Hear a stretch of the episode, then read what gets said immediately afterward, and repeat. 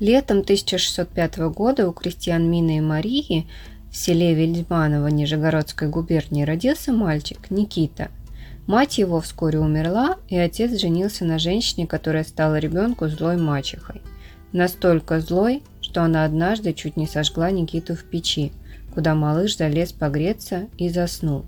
Мальчика случайно спасла бабушка. Услыхав его крики, она открыла заслонку и разбросала дрова.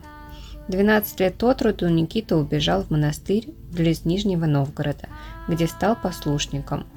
Как-то раз Никита со сверстниками-послушниками попал в дом гадателя татарина.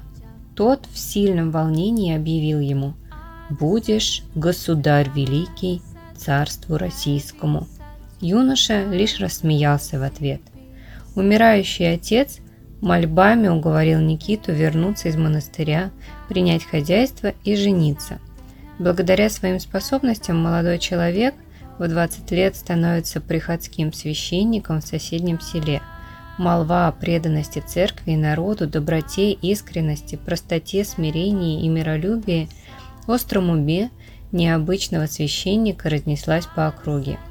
Возвращающиеся с Макарьевской ярмарки купцы уговорили его с семьей переехать в Москву. Здесь его ждало страшное горе.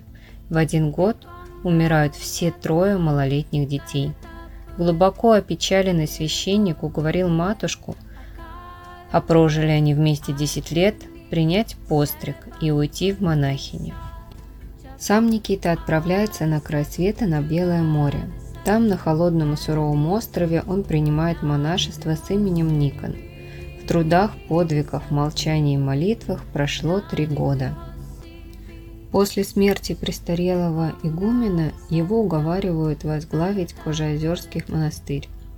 По делам монастыря игумену Никону приходится бывать в Москве. В столице он однажды встречается с 16-летним царем Алексеем Михайловичем – и так ему нравится своей добротой, житейской премудростью и начитанностью, благородством, что царь не отпускает его обратно и назначает архимандритом Новоспасского монастыря в Москве. Авторитет Новоспасского архимандрита Никона и его почитание начинают расти. Вот почему, когда освободилась древнейшая новгородская кафедра – собором русских архиереев туда единодушно был избран Новоспасский архимандрит Никон. 11 марта 1649 года патриарх Иосиф торжественно поставил нового митрополита в Успенском Кремлевском соборе. Дружеские отношения митрополита Никона с царем Алексеем Михайловичем, возникшие еще в бытность его новоспасским архимандритом, поддерживались и в новгородский период. Митрополит нередко бывал в Москве, часто служил в кремлевских храмах.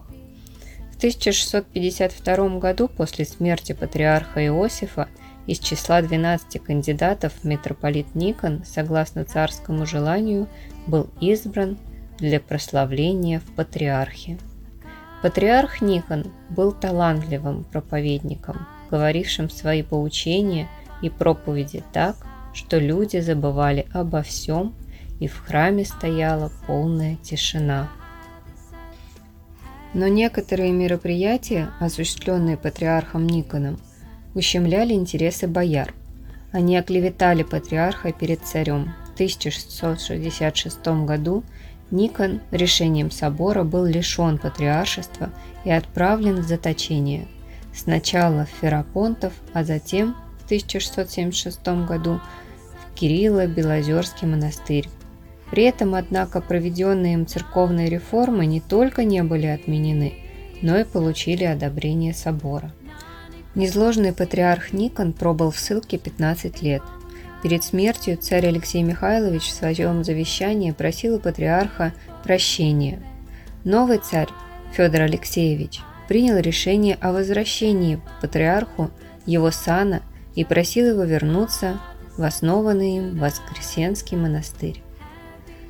На пути в эту обитель патриарх Никон, изнуренный тяготами, скорбями и бременем перенесенных трудов, 17 августа 1681 года мирно отошел к Господу.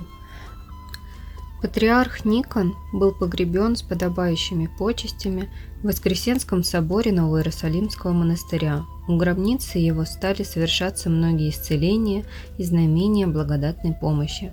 В 30-е годы советской власти вскрыли гроб патриарха Никона и местонахождение его останков до настоящего времени неизвестно. Прославление